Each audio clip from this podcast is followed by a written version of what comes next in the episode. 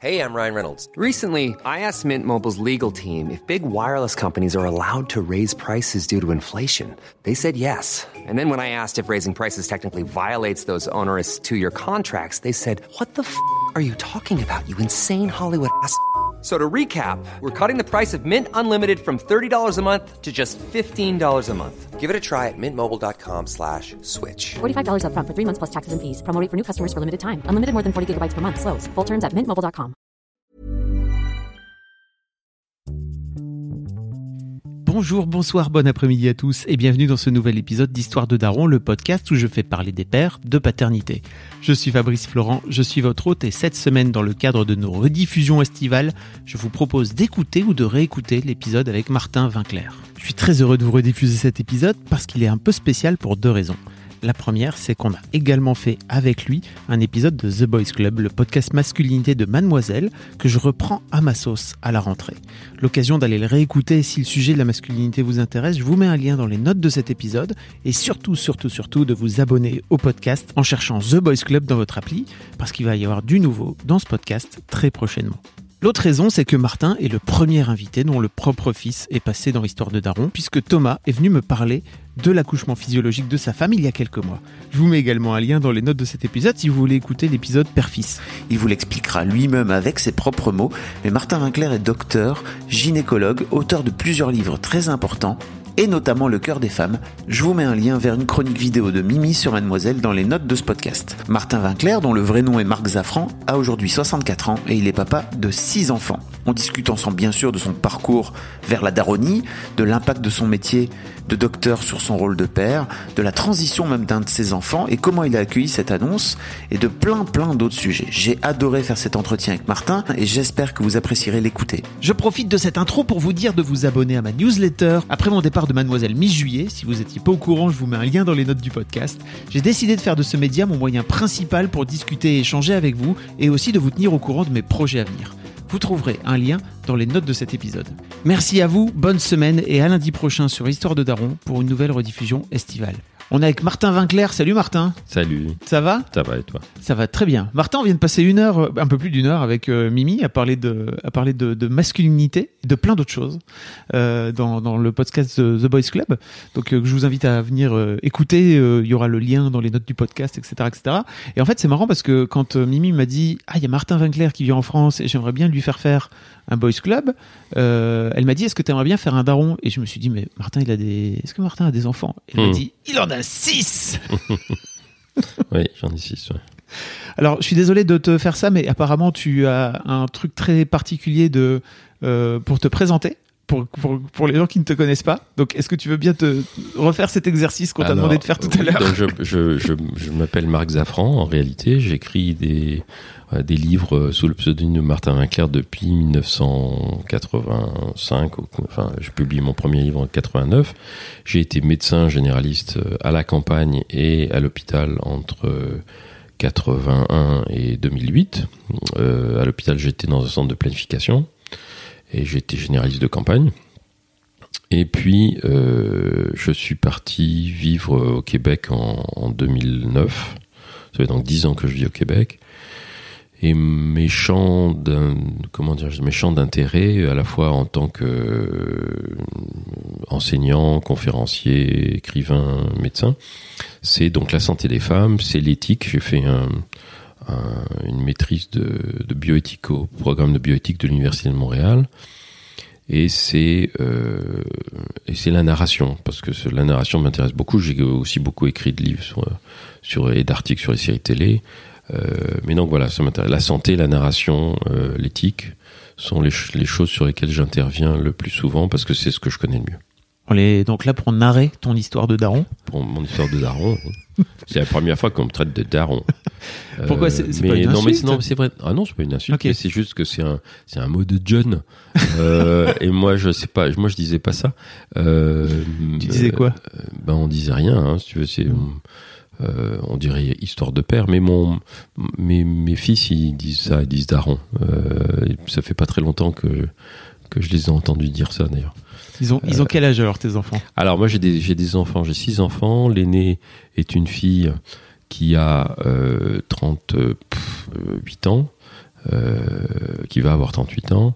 Euh, le plus jeune est un garçon qui a 21 ans. Et donc il y en a, euh, il y en a quatre autres entre les deux. Il y a une autre fille euh, et il y a trois autres garçons. T'as pas, t'as pas chômé? C'est surtout les leurs mères, euh, leurs leurs mères, puisque j'ai été marié deux fois et j'ai eu des trois enfants avec, avec- à chaque fois avec euh, chaque euh, compagne. Euh, c'est surtout elles qui n'ont pas chômé. Moi, je, moi, j'ai fait mon boulot, mais comment dirais-je C'est pas. J'ai jamais mis ma vie en jeu. Hein, je veux dire, faut. J'oublie jamais que une femme enceinte, c'est même si c'est pas très très très très fréquent, c'est quand même un risque vital d'être enceinte. On va en reparler un petit peu après si tu veux bien, parce que je pense que ça a aussi des incidences avec ta, avec ton métier d'une Oui, manière sûr, générale. Euh, avant ça, j'aimerais bien savoir, ça te vient d'où le, ça t'est venu d'où l'envie d'enfant? Est-ce que c'est Je ne sais pas parce que quand j'étais adolescent, j'étais sûr que je serais stérile. Ok, C'est bizarre, hein ah, c'est marrant. Ouais, c'est mira, c'est marrant. Et puis euh, C'était une peur que j'avais aussi, tiens. euh, ouais, c'est je je pense peut-être pas une peur, hein, c'était c'est le sentiment que je risquais d'être stérile et qu'il fallait que je me prépare à ça. Euh, et ça me posait pas de problème majeur parce que parce que hum, moi j'avais euh, je pense que c'était l'histoire familiale, mais c'est un peu compliqué à expliquer. Mais il y avait des, des histoires de stérilité dans la famille. Donc je pense que j'avais dû, euh, je- on avait dû me transmettre ça, ou, j'avais chopé ça quelque part. L'éventualité Oui, d'être stérile, c'était quelque chose qui pouvait arriver. Dans une discussion. Ouais, ou dans des trucs. euh, des fois, c'est dans les trucs non dits. Hein, c'est très Mm. subtil. Mais, euh, mais par exemple, on- je- j'ai une sœur, euh, j'ai une sœur aînée qui est la, qui était la fille de ma mère de son premier mariage et que mon père a quasiment adopté. Donc pour moi, l'adoption c'était quelque chose qui allait dans, qui allait sous le sens. Et d'ailleurs, avec ma seconde épouse, elle avait deux fils que j'ai élevés en même temps que mes enfants et nos enfants, et que euh, euh, bon, je veux dire, c'est pour moi, c'était m'occuper d'eux, c'était comme m'occuper de mes enfants. C'était, il n'y avait pas de différence.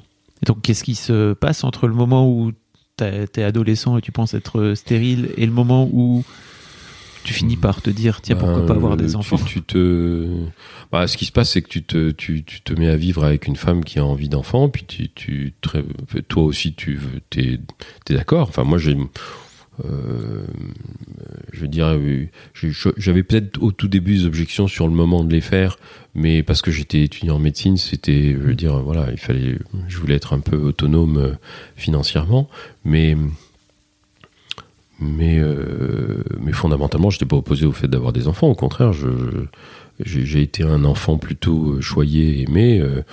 Donc euh, j'étais pas, ça me faisait pas peur. euh, je savais qu'on pouvait être. euh, J'avais un père que je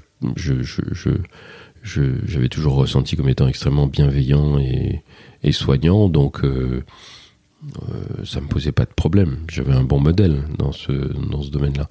Et, et, voilà, donc ben je me suis marié, puis on a eu des enfants parce que c'était des choses que c'était une autre époque aussi. C'était des choses qui euh, pour beaucoup beaucoup beaucoup de gens, beaucoup plus qu'aujourd'hui, allaient de soi. Euh, je serais un, homme de 25 ou 30 ans aujourd'hui, je pense pas que ça irait de soi euh, de la même manière. Et, je comprends très bien les gens qui aujourd'hui disent je ne veux pas avoir d'enfant. C'est pas, je crois pas que ce soit intrinsèquement juste ou injuste d'avoir ou de ne pas avoir d'enfant. Je pense que c'est vraiment très très, contextuel, c'est très individuel. Je suis euh, scandalisé qu'on empêche des personnes qui disent je ne veux pas avoir d'enfant et je désire me faire stériliser. Je suis scandalisé qu'on les culpabilise ou qu'on les empêche de le faire. Euh, bon, donc euh, pour moi vraiment, je, je, je, je comprends très bien que ce soit pas quelque chose qui soit pour tout le monde. J'ai moi-même euh, subi une vasectomie il y a quelques Oui, euh, oui. il y a quelques mois maintenant. Et en fait, euh, j'en ai parlé dans un article sur Rocky, qui est le Mhm. magazine après Mademoiselle qu'on vient de lancer. Et dans les commentaires, il y a une lectrice qui disait qu'en fait, son mec donc ils n'ont pas encore d'enfant, hein, euh, euh, cherche à se faire stériliser depuis 10 ans apparemment et Mhm. a fait huit chirurgiens différents qui, qui refusent Oui, de le faire. c'est scandaleux, c'est scandaleux parce que la loi l'autorise et il Mm. n'y a aucune raison qu'on le lui refuse. Mais euh, voilà, on est encore dans le paternisme médical. euh, C'est euh, je sais mieux euh, que toi ce qui est bon pour toi, pensent les médecins. et euh, il refuse quelque chose qui enfin, alors qu'on refuse jamais si si un, un jeune homme de 20 ans vient avec son, ami de 18 en disant nous avons décidé de faire un enfant là on lui dit pas oh là là c'est sérieux on dit c'est sérieux si tu te fais stériliser alors que avoir un enfant c'est quand même plus sérieux parce que le gamin il a rien demandé et puis ça met en cause encore une fois ton partenaire et puis cet enfant ou ces enfants qui n'ont rien demandé c'est quand même beaucoup plus lourd de conséquences mais voilà, c'est pas logique, hein. C'est c'est une c'est une c'est idéologique euh, et donc euh, voilà, c'est inadmissible, mais malheureusement c'est encore comme ça. T'as des souvenirs euh, aujourd'hui de la façon dont s'est pas dont s'est passée la, la la première grossesse? Oh oui, oh, tout à fait. Moi, j'ai- ça m'a ça m'a beaucoup. J'étais très ému et puis j'ai parlé à ma fille. Je ne savais pas que c'était une fille, je crois. Hein, je me souviens pas, mais je crois pas qu'on savait si c'était une fille ou un garçon. Je parlais à ma fille. Oui, non, parce que je disais euh, salut bébé. Donc je m'approchais très près du ventre de sa mère et je disais salut bébé. Je lui parlais. Et j'ai un souvenir tout à fait merveilleux de son de sa naissance parce que euh, quand elle est née, euh, ça s'est passé dans une dans une maternité plutôt bienveillante qui était la maternité du Mans avec un, un gynécologue obstétricien extrêmement bienveillant. Euh, et quand euh, quand ma fille est née, euh, je me souviens très précisément que on me l'a confiée pour lui donner son premier bain. Et qu'en la posant dans l'eau tiède, je lui dis salut bébé. Et elle a ouvert les yeux très grands. Elle m'a regardé. Alors je, bon, je ne sais pas si c'était juste réflexe parce que je lui parlais ou c'est parce qu'elle avait reconnu ma voix. Mais en tout cas, c'est très satisfaisant comme sentiment. Euh, et voilà. Puis, c'est un bébé que j'ai beaucoup euh, bercé, qui j'ai, enfin tous, hein, je les ai bercés, je leur ai donné le biberon euh, quand ils ont pris le biberon, euh, je leur ai raconté des histoires. euh. Euh, voilà, je, veux dire, j'ai toujours été extrêmement proche de mes enfants quand ils étaient très petits. Bon, après, la vie a fait que c'était moins facile quand ils ont été plus grands, mais enfin, je, j'aime ça, les bébés. Moi, je, les bébés me posent pas de problème, je sais les porter. Ça m'arrive de me retrouver avec des gens qui ont un bébé qui pleure, et puis je lui dis, est-ce que vous me laissez essayer? Puis je prends le bébé, et je lui parle, et boum, il s'arrête de pleurer.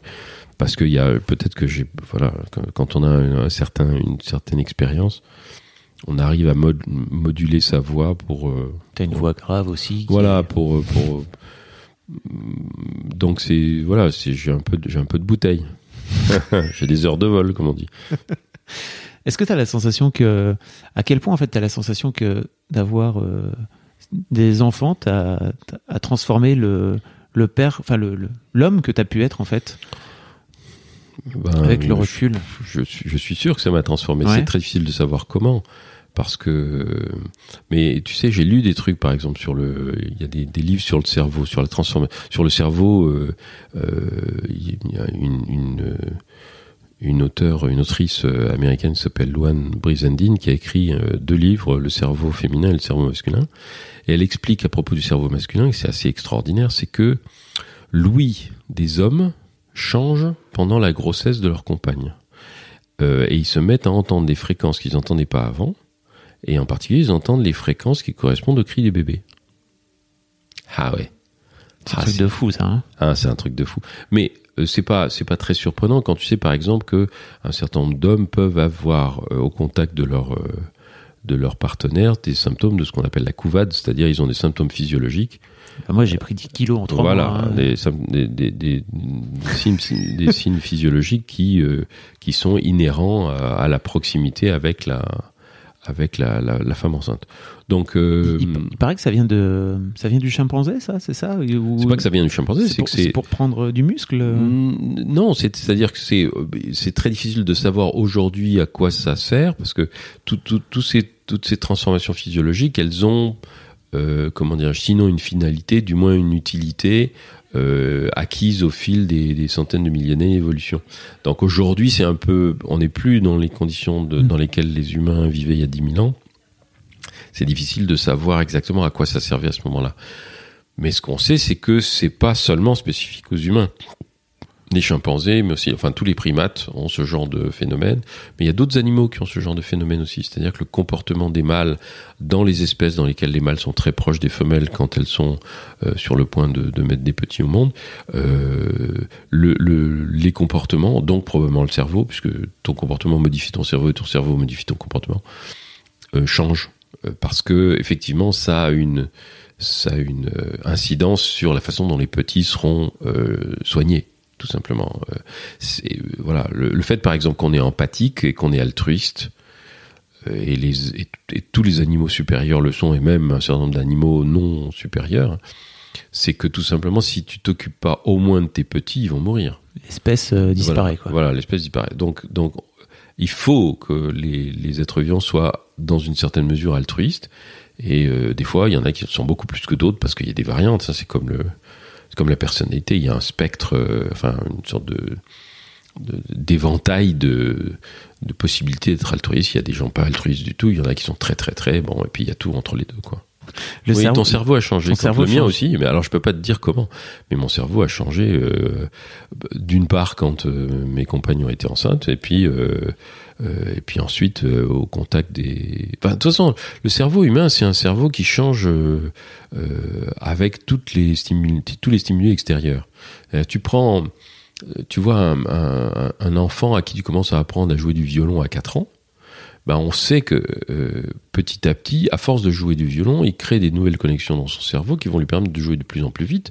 Donc quand tu as, as 17 ans, ou du, de la violoncelle, quand tu as 17 ans, euh, Yo-Yo-Ma a 17 ans, euh, ça fait déjà 12 ans qu'il est en train de... Bon, bah, je veux dire, il, il a travaillé, quoi, Yo-Yo-Ma. C'est pas juste un truc qui est venu... Il a fallu exercer son cerveau. Et pour tout ce qui est de l'ordre du relationnel, a, a fortiori avec les avec les individus qui nous entourent et donc à qui nous sommes attachés émotionnellement, forcément, ça va changer notre cerveau et, et nous faire faire. Euh... De là, nous ouvrir de nouvelles aptitudes voilà, que voilà. tu n'aurais pas travaillé si tu veux. Tu voilà, c'est ça. C'est de, de, exactement. C'est le, le, le, encore une fois le de la même manière que l'activité physique modifie non seulement tes muscles, mais aussi les euh, jonctions neuromusculaires et aussi les nerfs qui font fabriquer les, qui font bouger les muscles, et ben euh, tes euh, interactions relationnelles elles modifient ton cortex et le chose, l'homme de choses que tu vas intégrer.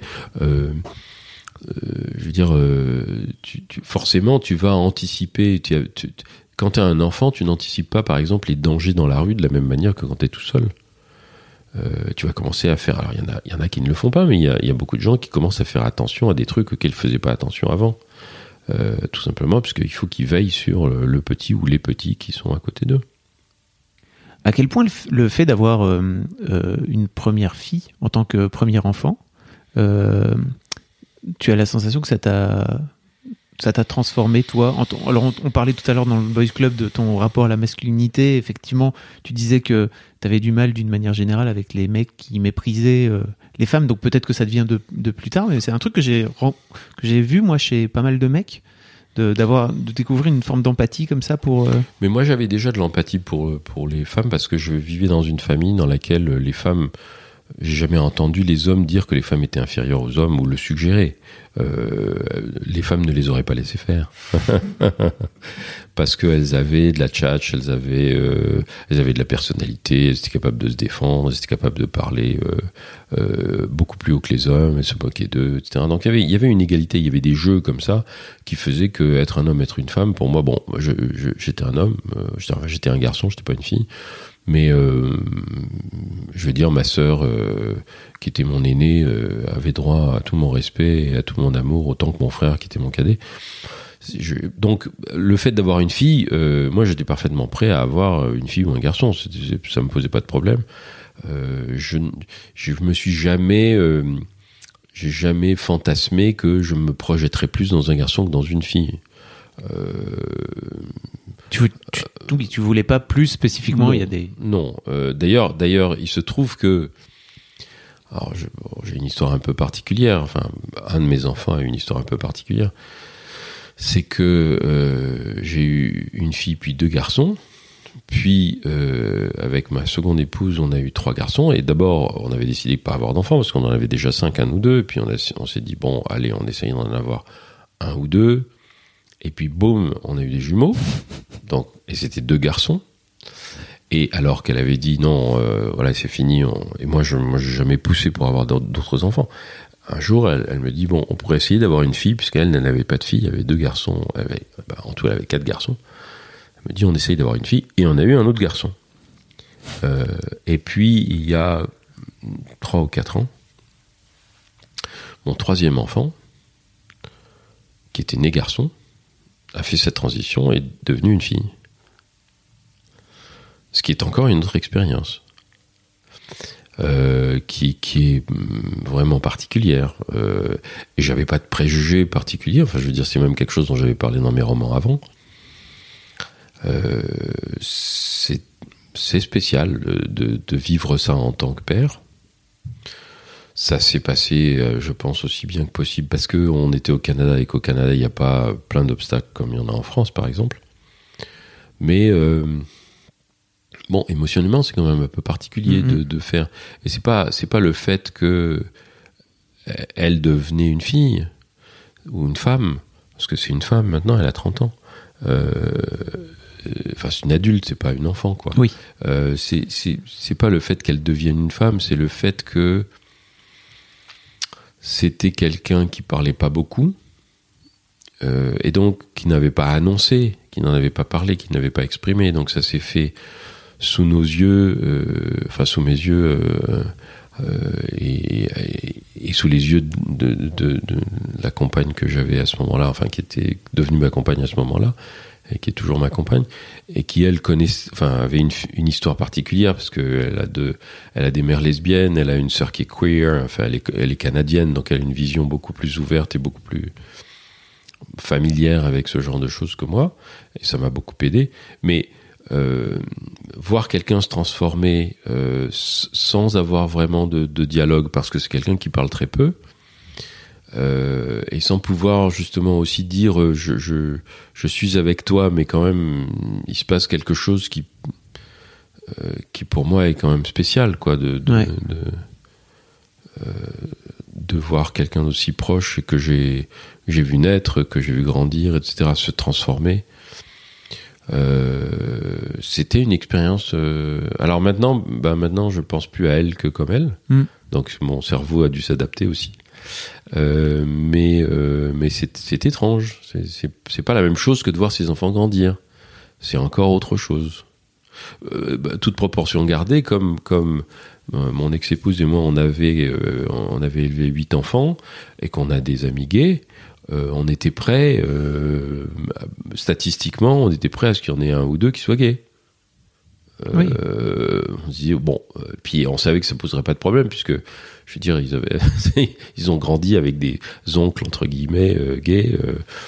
donc, bon, c'était un non-problème. Et puis, mais ça, j'avais pas. La transidentité, c'est. Oui. La transidentité, c'est autre chose. Mm. J'avais pas, j'avais pas anticipé ça. Bon, euh, je me suis adapté, mais mais mais c'est quelque chose que voilà que j'ai que je... ah ah ok ah bon ben d'accord Surtout de venant de venant encore une fois d'un de tes enfants qui n'a qui n'a jamais dit ça, qui n'a jamais parlé. Euh, ça c'est une plus grande surprise, tu vois. Mais euh, vous avez eu l'occasion d'en reparler depuis hmm, ensemble? Oui, euh, à quelques reprises, en particulier quand elle quand elle a eu sa chirurgie, parce que juste après la chirurgie, comme elle était encore sous l'effet, oh, c'était après la chirurgie Oui, c'était après la chirurgie. Elle était encore sous l'effet des des médocs. tranquillisants et des médicaments, ça l'a désinhibé. C'est quelqu'un qui ne parle pas beaucoup spontanément euh, mm. euh, de rien, enfin, bah, en tout cas de pas de ses sentiments, etc. Mais donc ça l'a désinhibé et, elle a pu parler et dire des trucs. Euh, comment dirais-je juste après alors qu'elle souffrait pas et qu'elle était un peu un peu voilà encore une fois libérée que la parole était un peu libérée. Et puis elle parle beaucoup avec ma compagne donc je sais des choses que euh, et en lui disant qu'elle peut me le répéter bien entendu.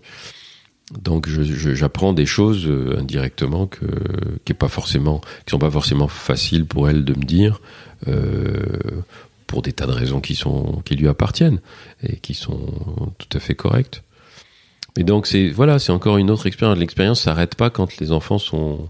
J'ai un autre, euh, enfin son frère aîné, qui est donc mon deuxième enfant. Euh, lui, euh, il va être père euh, là incessamment sous peu, donc je vais être grand-père pour la première fois. Bravo. C'est aussi une expérience. Alors en plus le- là, ils ont dépassé la date. Ah.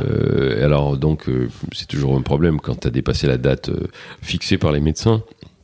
C'est qu'il faut essayer d'éviter de, de devenir quelqu'un sur lequel on intervient en te disant ouais alors maintenant faut que tu accouches. Et ma ma bru est, est une femme qui a beaucoup de personnalité et qui s'est jamais laissé euh, euh, comment dirais-je euh, s'en est jamais laissé compter par les médecins mais mais quand même bon c'est fatigant une grossesse à la fin de la grossesse Ouais. t'es t'es fatigué t'en as marre quoi je me souviens de des grossesses de de, de, de mes compagnes euh, bon à C'est pas, pas les moments les plus simples. c'est- quoi. Voilà, la fin, c'est t'en t'en as un peu marre et puis c'est normal que t'en aies un peu marre, quoi. T'es fatigué. Donc bon, donc voilà, je, je, je euh, la- l'aventure, euh, l'aventure, c'est pas seulement quand les enfants sont conçus, qu'ils naissent et qu'ils sont petits. hein, l'aventure, l'aventure continue euh, longtemps après, euh, à plein d'égards.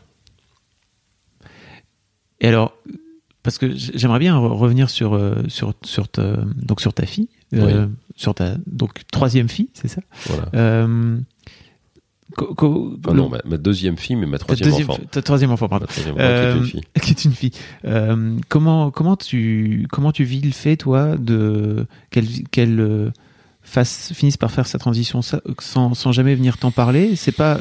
C'est pas compliqué pour toi, t'as pas cette sensation de dire, bah, en fait, peut-être j'ai raté avec vraiment plein de guillemets euh, quelque chose dans la communication?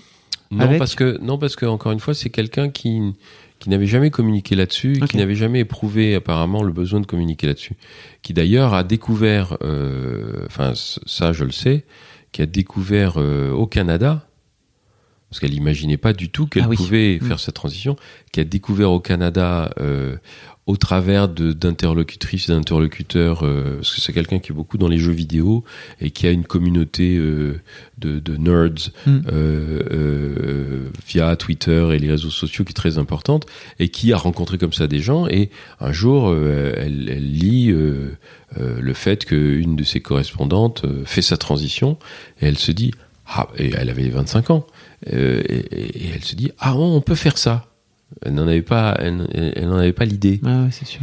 et donc, euh, euh, voilà, on, on, on accepte d'être qui on est avec toutes ces bizarreries. Le jour où on se dit, ah mais attends, je peux devenir qui je suis vraiment? Euh, et alors là, elle, elle a commencé à faire cette transition d'abord en changeant son aspect et puis petit à petit en en parlant, en faisant une démarche auprès des personnes concernées.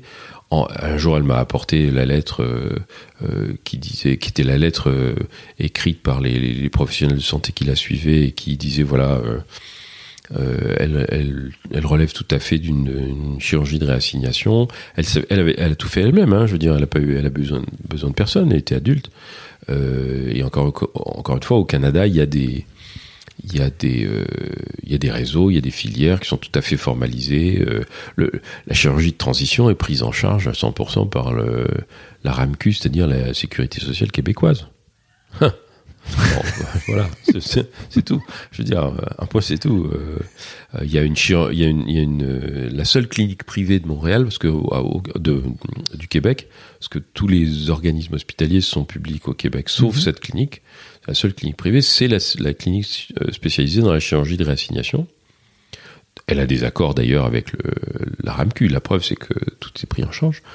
Mais euh, elle est réputée dans le monde entier. euh, et par exemple, elle a une amie qui elle aussi a fait sa transition, qui est, américaine, qui a été opérée à Chicago, et ça s'est pas passé moitié, voire, le dixième aussi bien de la manière dont ça s'est passé pour elle à Montréal. Donc euh, voilà, elle a pu le faire aussi parce que l'environnement était était euh, favorable.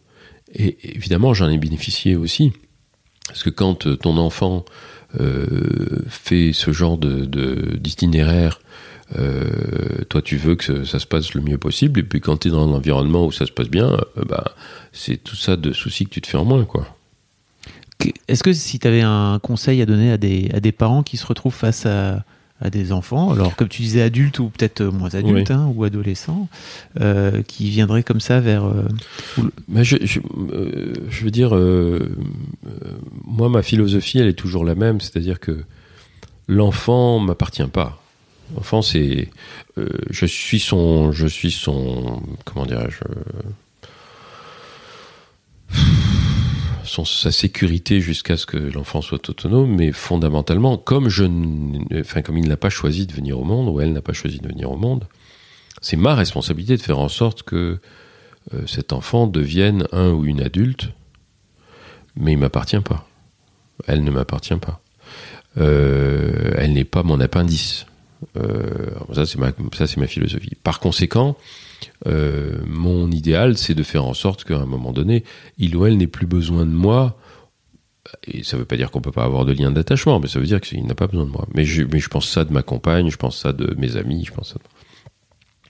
Donc, euh, euh, à mon avis, la meilleure chose, alors c'est, bon, ça, c'est une philosophie qui est pas forcément celle de tout le monde, mais au moins, on peut toujours se dire que si on veut avoir de bonnes relations avec ses enfants, Ever catch yourself eating the same flavorless dinner three days in a row? Dreaming of something better? Well, HelloFresh is your guilt-free dream come true, baby. It's me, Kiki Palmer. Let's wake up those taste buds with hot, juicy pecan-crusted chicken or garlic butter shrimp scampi. Mm. Hello Fresh. Stop dreaming of all the delicious possibilities and dig in at HelloFresh.com. Let's get this dinner party started. I'm Sandra, and I'm just the professional your small business was looking for. But you didn't hire me because you didn't use LinkedIn jobs. LinkedIn has professionals you can't find anywhere else, including those who aren't actively looking for a new job but might be open to the perfect role, like me. In a given month, over 70% of LinkedIn users don't visit other leading job sites. So if you're not looking on LinkedIn, you'll miss out on great candidates like Sandra. Start hiring professionals like a professional. Post your free job on linkedin.com/achieve slash achieve today. euh, il faut, il faut, faut pas les traiter comme ses amis quand ils sont enfants parce que c'est des enfants, mais quand ils deviennent des adultes, il faut qu'on soit amis avec eux. C'est-à-dire amis euh, au sens où on accepte qu'ils sont comme ils sont, où elles sont.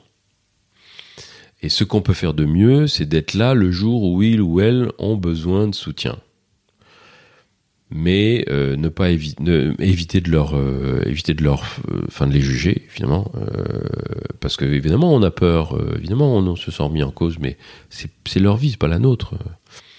Moi j'avais déjà fait ça avant hein, avec les, les, les- ces aînés d'ailleurs j'ai fait ça avec tous c'est-à-dire je leur ai dit je suis médecin il se trouve qu'en plus moi mon, mon métier de médecin me me donne à connaître plein de choses qui concernent la sexualité, les maladies de la sexualité, les problèmes divers et variés. Je leur ai donné toute l'information dont ils pouvaient avoir besoin. Je leur ai dit qui pouvaient aller voir s'ils avaient besoin de quelque chose. Et je leur ai dit, si un jour vous avez un problème et un pépin, euh, si vous me faites confiance pour venir m'en parler, sachez que, un, je ne vous jugerai pas, et deux, je ne l'utiliserai pas contre vous. Et il m'est arrivé auparavant, euh, m'était arrivé auparavant que deux ou trois de mes enfants viennent me voir pour me parler de choses très intimes qui relevaient de leur vie amoureuse ou, d'une situation dans laquelle ils s'étaient fourrés, euh, en me disant qu'est-ce que je fais, euh, j'ai la trouille ou je me sens pas bien? Et à chaque fois, je dis ben, on va faire ce que je ferais avec n'importe quelle personne qui viendrait me demander conseil en tant que médecin. Ça m'empêchait pas d'avoir peur. Mais euh, voilà. Et puis bon, il se trouve que tout, s'est toujours bien arrangé, mais aussi parce que j'ai pas non plus dramatisé à l'excès euh, ce qui pouvait leur arriver. Euh, donc, moi je dirais que la meilleure chose qu'on puisse faire pour ces enfants, c'est d'être là pour eux et pour elles, sans porter de jugement. Alors je sais que c'est pas forcément facile parce que si par exemple on a un, un ou une enfant gay et qu'on est vraiment très mal à l'aise à l'idée d'avoir un enfant gay, c'est pas évident de changer. Mais d'un autre côté, cet enfant, est-ce qu'il ou elle est gay ou est-ce que c'est d'abord votre enfant? Euh, Après tout, sa vie sexuelle ne regarde qu'elle ou lui. Vous n'avez pas envie de partager votre propre vie sexuelle avec vos enfants, donc euh, ses préférences ou son orientation ou son ça ne nous regarde pas fondamentalement. Euh, ce qu'on veut, c'est qu'il soit heureux, et puis qu'il soit heureux et qu'il nous le fasse partager, euh, et que nous, on puisse leur faire partager des choses pour lesquelles on est heureux. Donc moi, le, seul conseil que j'aurais donné, c'est ça, c'est ne jugez pas. Jugez pas et soyez là. Ça va pas être facile, mais in fine, ça sera toujours plus satisfaisant que de d'essayer de guider leur vie, enfin de, diriger leur vie en leur disant ce qu'ils doivent être, parce que fondamentalement, euh, vous-même, enfin soi-même, on a du mal à être soi-même, et on n'a pas forcément envie que les autres s'en mêlent. Donc de quel droit on va se mêler de celle de nos enfants qui, encore une fois, n'ont pas demandé à venir au monde hein, euh, Et donc euh, voilà, je crois qu'on on, est toujours dans une perspective qui est j'ai fait cet enfant donc je suis responsable de lui donc ben non, dans une certaine mesure. Vous êtes responsable de sa venue au monde, mais vous n'êtes pas responsable de lui. Vous êtes responsable de sa sécurité, de, de son confort tant qu'il est. Mais après, euh, une fois que c'est un adulte, vous n'êtes pas responsable euh, de. C'est vit sa vie ou elle vit sa vie comme elle l'entend.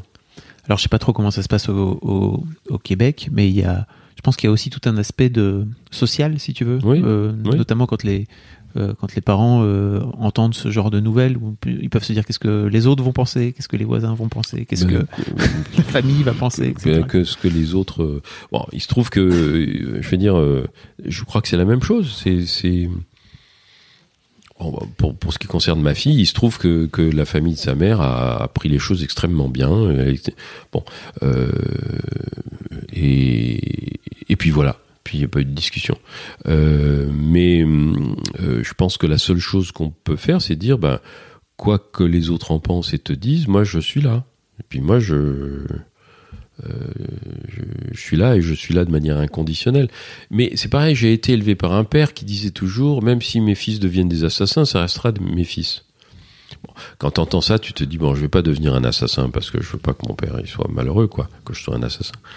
Euh, mais en gros, c'était ça que ça voulait dire. C'est euh, L'amour inconditionnel, quoi. l'amour inconditionnel et puis le soutien. C'est après tout, encore une fois, euh, oui, c'est de la faute de nos parents si on est là, pas de notre faute. C'est un truc qui est compliqué, je pense, à, à saisir de cette, cette, cette histoire de, de responsabilité d'avoir mis des enfants au monde et que en fait ils y peuvent rien s'ils sont Bah là aujourd'hui. C'est pas quelque chose que, à quoi j'ai pensé il y a longtemps. Je Mm. n'ai pensé à ça qu'il y a quelques années, quoi.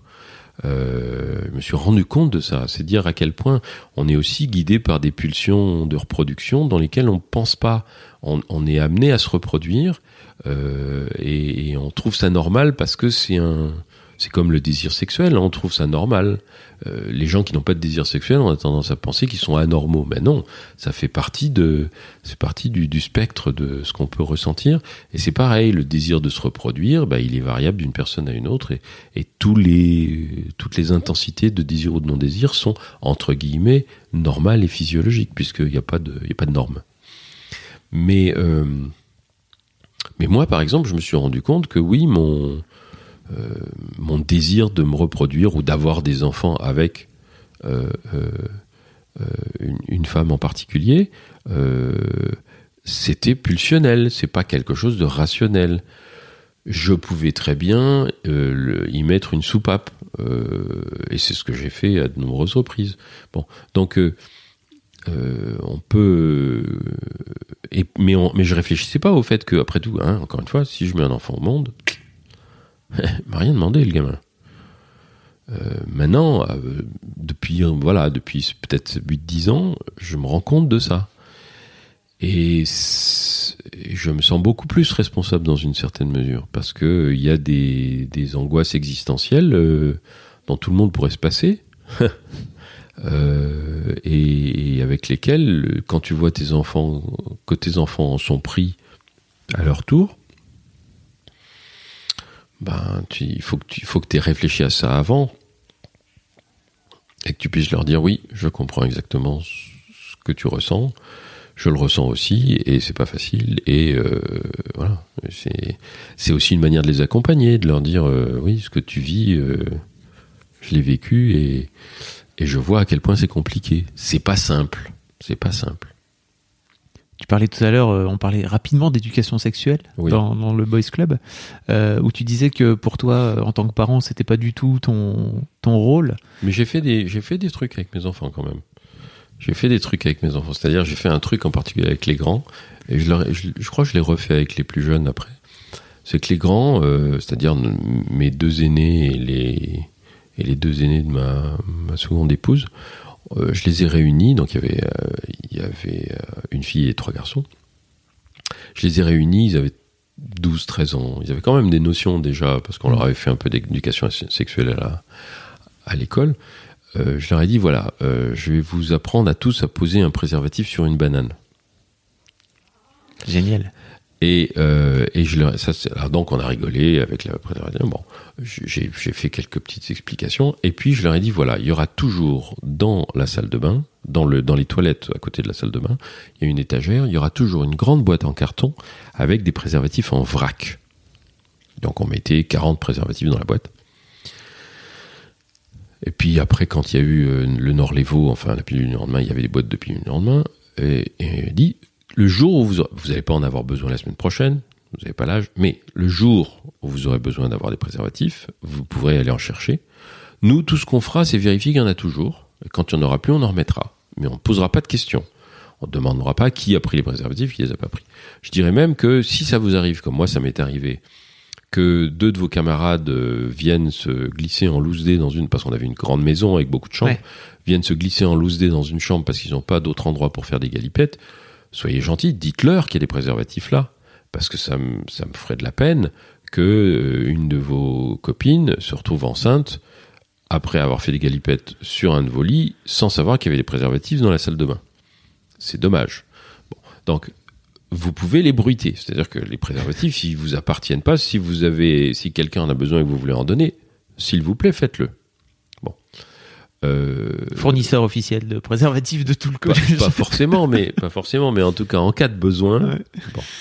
Euh, et puis ben, c'est ce qu'on a fait. C'est, c'est... Puis moi je regardais de temps en temps euh, s'il en restait, puis quand il en restait plus, ben, je remettais. Donc euh, et- alors après en plus j'ai, bon j'ai fait un peu plus fort que ça parce que j'ai même écrit un livre sur la contraception. Et, euh, et j'aime beaucoup cette histoire parce que le jour où le livre sur la contraception arrive, c'était en 2001. Ma fille avait, ma fille aînée avait, euh, elle avait euh, 20 ans. Oui, c'est- Elle avait 20 ans, elle est née en 81. Et euh, elle me dit c'est quoi ça? Je dis c'est un livre sur la contraception. Alors ils étaient 8 à ce moment-là. Elle regarde, elle me dit il était temps. Alors je lui dis t'as raison ma petite fille, mais d'un autre côté s'il n'y avait pas eu la contraception vous seriez 15. Bon. Euh, et donc, euh, moi j'aime beaucoup cette histoire. Et, donc, évidemment, à partir du moment où tu as écrit un livre sur la contraception qui traîne un peu partout et que les gamins ils peuvent regarder dedans, où il y a quand même aussi des trucs un peu sur la sexualité, etc., où il n'y a pas de, euh, il n'y a pas d'interdit, euh, on vérifie pas ce que les gamins ils regardent euh, sur l'ordinateur, euh, s'ils ont besoin de s'informer, ils s'informent. De toute façon, ils vont s'informer. Euh, je, me- souviens que ma fille aînée lisait euh, une revue qui s'appelait Jeune et Jolie. Et, et alors, euh, elle me dit, regarde, c'est bien, etc. Et puis je regarde le courrier des lecteurs et, et euh, dans le courrier des lecteurs, il y avait une, une question du style, euh, bon, est-ce que faire une fellation à un garçon, c'est avoir un rapport sexuel avec lui? Wow alors, moi, j'étais pas prêt. Je dis, ah bon, bah dis non, ils abordent les sujets de front. Non, jeune et jolie. Elle me dit, oui, oui, on apprend des trucs. etc. Bon, je veux dire, elle était pas plus traumatisée que ça. Euh, moi, je trouvais ça, je trouvais ça bien que qu'elle puisse parler des choses, appeler un chat un chat et parler des choses directement. Encore une fois, euh, le jour où il y en a, euh, l'un ou l'autre a eu besoin de mes conseils en tant que médecin et que père compréhensif, ils ont pu venir et puis euh, voilà. Et je leur en ai jamais reparlé après parce que je n'utilise pas ce que je sais. Euh, et j'ai fait comme si euh, ils avaient été n'importe quel patient qui vient me voir une fois, qui me demande un conseil et qui repart soulagé parce que je lui ai dit euh, comment il pouvait, euh, il pouvait faire face à sa situation. Donc euh, voilà, je crois que c'est, euh, enfin, moi j'ai toujours essayé d'être bienveillant avec mes enfants. Je dis pas que j'étais un père parfait parce que comme la vie n'est pas parfaite, on, on peut aussi faire des tas d'erreurs et faire des tas de choses extrêmement blessantes sans l'avoir voulu. euh, et puis, ben, euh, plus tard, euh, on essaye de faire en sorte d'entendre ses enfants le dire et puis de le recevoir et de dire oui, ben, de faire un monde honorable. Il y a des choses que tes enfants t'ont t'ont reproché en, en grandissant?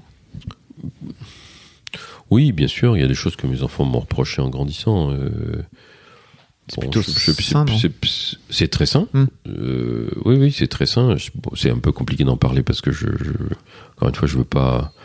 Ça les concerne peut-être. euh, ça les concerne, puis ça concerne d'autres personnes, donc je veux pas non plus. euh, me- comment dirais-je Avoir l'air de porter des jugements ou d'attribuer des, des- attribuer des responsabilités à d'autres que moi. Et, mais effectivement, je trouve ça sain qu'ils viennent me les, me les reprocher à moi et me dire voilà, il y a, ça que t'as fait qui était pas correct. euh, euh, parce que c'est aussi libérateur pour eux. Et puis, et puis c'est ça aussi être un parent, c'est accepter d'entendre que. euh, et je trouve que c'est très très sain que les enfants sachent que les parents sont pas parfaits. Parce que si moi, je pense, j'ai longtemps pensé que mon père était parfait et du coup, ça m'a, ça m'a rendu les choses difficiles parce que de- être un père parfait quand on a eu un père parfait, c'est, c'est impossible. Le jour où j'ai commencé à comprendre que mon père n'était pas parfait, ça m'a, ça a levé la pression, quoi. J'ai accepté de ne pas être un père parfait non plus. Tu t'es rendu compte de ça quand? Oh, c'est, je me suis rendu compte de ça progressivement, euh, en écrivant, en entendant les gens me parler de lui, euh, etc. Et donc c'est, pas non plus quelque chose qui s'est fait un jour. euh, Hmm. C'est plus un, un cheminement, c'est plus un- une, une ouverture progressive à ce, à ce type d'idées. C'était avant que tu sois père? Non, c'était Après c'était après, c'était après. Euh, non, avant que je sois père, non. Euh, je, je- pense que je pense que j'étais encore j'étais encore d'une semi inconscience, disons. Encore une fois, le, le jouet de mes pulsions euh, biologiques, euh, tout ce que tout ce que tu veux, et en même temps de mes de, mes idées. Euh, on, a les idées qui deviennent moins moins schématiques et moins dogmatiques avec le temps. Enfin, en tout cas, c'est mon cas. Mais quand on est un jeune homme, je pense qu'on on a envie d'avoir, euh, on a envie de croire que les idées qu'on a sont des idées euh, euh, solides, absolues et, et incontournables. Après, ben voilà, on, accepte le fait que ben non, c'est pas si simple que ça, et que et, c'est aussi moins stressant, et c'est aussi moins enfin, lâcher prise par rapport à des choses qu'on croyait dures comme fer. C'est plutôt, ça, enfin, ça permet plutôt d'être d'être plus heureux parce que être plus souple, ça veut dire aussi ne plus accorder autant d'importance à des choses qui effectivement sont théoriquement euh, incontournables, mais qui en fait euh, ne le sont pas. C'est quoi les c'est quoi les choses sur lesquelles t'as as appris à lâcher prise avec le temps? Par exemple, avec la peur qu'il pouvait arriver quelque chose à mes enfants euh, dès qu'ils traversaient la rue. T'avais peur? Oui, bien sûr, Ouais. bien sûr, j'avais peur. Bien sûr, euh, moi j'ai toujours eu peur quoi, pour mes enfants. Je veux dire, euh, euh, mon père avait encore plus peur que, que moi parce que pour pour pour des pour des raisons euh, et on se moquait de lui. Hein, mon père, par exemple, mon frère et moi, on avait une maison avec un grand jardin. Et on n'avait pas le droit de faire de vélo en dehors du jardin. Alors qu'il y avait une porte pour sortir, aller dans la rue, nos copains étaient tout- Donc à 13-14 ans, on faisait du vélo seulement dans le jardin. C'était grand, mais enfin quand même, c'était le jardin, c'était pas... Et alors... euh, Parce qu'en plus à l'époque, je pense qu'il y avait une en plus, il y avait moins de voitures, Voilà, il y avait ça. personne dans la rue quand on faisait du vélo. Mais non, il avait peur. Et un jour, il m'a expliqué qu'en fait, comme il était, quand il était étudiant en médecine, il avait été externe dans, au, au service de traumatologie infantile. Et donc, il voyait arriver des gamins avec des fractures partout.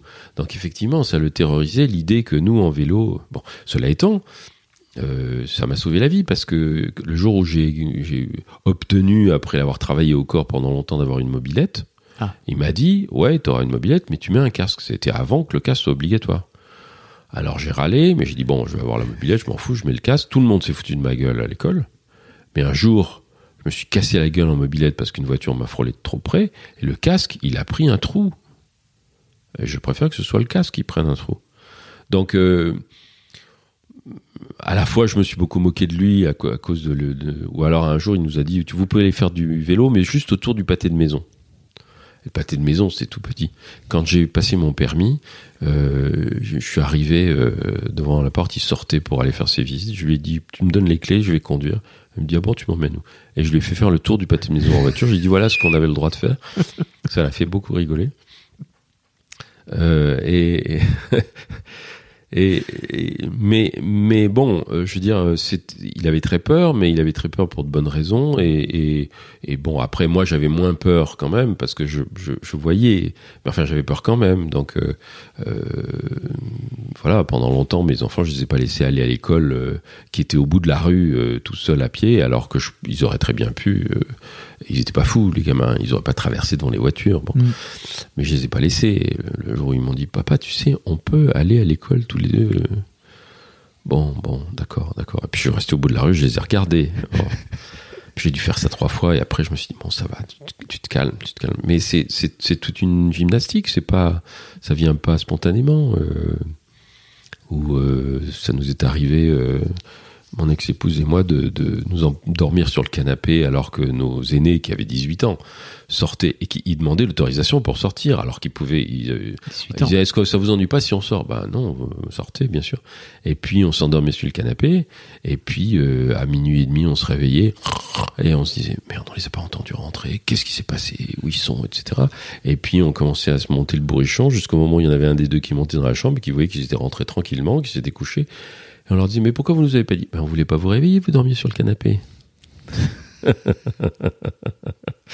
Donc voilà, il y a des choses, il y a des choses très drôles. Mais euh, ces trucs-là, ça peut arriver que quand on est, euh, essaye d'être, euh, voilà, de pas être trop obtus, et pas trop bienveillant, pas b- bienveillant et pas trop d'avoir, de pas avoir trop peur, quoi. Mais c'est pas facile de pas avoir peur. C'est pas facile. Hein. Tout, tout est fait pour nous faire peur en tant qu'individu, en tant que parent. Donc se raisonner pour dire même ta, ta peur là, elle est pas justifiée. Ça demande beaucoup de travail. Alors bon, moi j'ai appris, euh, j'ai trouvé des moyens d'apprendre à pas avoir peur. C'est quoi, les- c'est quoi les, les moyens que tu as appris? Ben, si tu veux, si tu, c'est c'est un truc tout bête. C'est si tu as peur que tes enfants soient enlevés par euh, un inconnu, ben, tu lis les statistiques. Puis là, tu dis bon, allez, ça va. Euh, Il y a moins de chances. euh. En revanche, euh, je veux dire, si je le, je sais pas moi. oui, si je laisse monter à, moto sans que ou à mobilette sans qu'ils mettent un, casque, là, oui, là, il y a des risques. Mais aller tu vois, rentrer dans un quartier où il se passe jamais rien à, minuit, voilà, on on va arrêter de déconner. Surtout aujourd'hui, maintenant, où ils ont des, des téléphones cellulaires, des machins, etc. Il faut, regarder un peu ce que- ce qu'est la réalité, c'est-à-dire ne, pas laisser ses propres craintes prendre la place d'une réalité. Euh, et, puis aussi euh, faire confiance aux, enfants. euh, parce que l'immense majorité, alors il y en a qui prennent des risques, mais l'immense majorité des enfants, ils en prennent pas. Ils, ils ont un sens de l'autopréservation qui est grand. Euh, et on peut leur dire, on peut leur dire, écoute, je me fais du souci. Et c'est important de dire à ces enfants qu'on se fait du souci, pour qu'ils le sachent, Euh, et de leur dire, pas pour qu'ils se culpabilisent, mais pour qu'ils sachent que c'est un souci pour nous. Et, on a la surprise de constater que les enfants nous sont reconnaissants de savoir qu'on se fait du souci pour eux, et qu'après ils prennent des précautions pour qu'on s'en fasse pas. Et en particulier, de pas se mettre dans des situations où on pourrait se faire du souci. C'est-à-dire nous appeler pour. Bon, en ce moment, j'ai un de mes fils qui vit, euh, qui vit chez nous, et il a 25 ans, hein. Mais euh, il est drôle parce que quand il s'en va le soir, euh, et puis qu'il dit je vais rentrer tard, il dit vous fermez derrière moi parce que j'aime pas savoir que vous vous couchez et que la porte est ouverte en bas. Les rôles sont inversés. Les rôles sont inversés. Bon, donc voilà, donc mais je, je sais qu'il a, ben, il a été élevé comme ça, donc euh, il fait, il a le souci de l'autre. Si on a le souci d'eux, qu'on leur dit ce souci, euh, il est peut-être démesuré, mais il, euh, il est bienveillant et, et- et je, je n'ai pas le souci de toi pour t'enchaîner. Euh, je- tout ce que je veux, c'est être rassuré et bon euh, et qu'on n'est pas trop et qu'on travaille aussi parce qu'il faut travailler aussi sur sa peur. Hein, Ouais. Je veux dire, c'est pas à eux de travailler sur notre peur, c'est à nous de travailler sur notre peur. C'est notre responsabilité, notre peur. C'est nous les adultes, après tout. nous- Oui, c'est nous les adultes, mais même quand ils seront adultes. Bien sûr. C'est, si, si tu, si tu enchaînes les autres à ta peur, c'est pas bien. Il faut que tu, il faut que tu travailles sur ta peur. Euh, et eux, ils vont travailler sur la leur. Donc il y a un travail toujours personnel à faire. Mais leur dire, sincèrement, dire voilà, ça, ça, ce qui t'arrive là, ça me, je suis inconfortable avec ça pour tel ou tel type de raison. Ça change pas l'affection que j'ai pour toi. Mais sache que si des fois je suis un peu, euh, voilà, un peu, je sais pas comment dire, pas facile dans ma façon de répondre, c'est parce que je me sens inconfortable. Voilà, maintenant c'est dit. De réussir à, se rendre soi-même euh, humain quelque part et comme tu disais peut-être euh, imparfait, c'est, oui, de dire je suis quoi. Voilà, je, enfin humain, on est humain, mais de dire je, m'assume en tant qu'imparfait. Et ouais, et puis ça aide, ça aide parce que du coup, euh, euh, voilà, on n'est plus dans le, on n'est plus dans comment dire, dans, dans les présupposés, on n'est plus dans les présomptions, euh, on est dans, voilà, tu peux pas savoir ce que j'ai dans la tête, donc je vais te le dire. Toi, si tu veux me dire ce que tu as dans la tête, tu as le droit, et je l'entendrai. Si tu veux pas me le dire, tu as le droit, et c'est correct. Et voilà, essayons de, essayons de vivre avec ça ensemble aussi bien que possible, quoi. Tu disais tout à l'heure que tu allais être grand-père? Bah, Oui, incessamment sous peu, oui. Comment t'appréhendes euh, ce, ce, ah ben, ça, nouveau moi, je l'appréhende pas d'une manière particulière. Moi, je, encore une fois, j'adore les bébés, donc je suis, euh, euh, je suis tout à fait prêt à, à tenir un bébé. Mais j'ai pas, encore une fois, j'ai pas plus de. Je pense que la majorité de mes enfants n'ont pas le désir d'avoir des enfants. Lui, il en avait, et sa compagne aussi. Les autres n'ont pas l'air d'en avoir, ils en auront peut-être pas. Je ne vois pas ça comme euh, quelque chose. Je le prends pas personnellement. C'est-à-dire euh, pas plus que je n'ai pris personnellement qu'aucun de mes enfants ne devienne médecin, par exemple. Euh, oui, t'as pas pris ça comme un affront. Ben non, parce que c'est, je, ne voudrais pas qu'ils fassent quelque chose qu'ils n'ont pas envie de mm. faire ou qu'ils le fassent pour moi. Mm. encore une fois, ils m'appartiennent pas, c'est pas mes objets.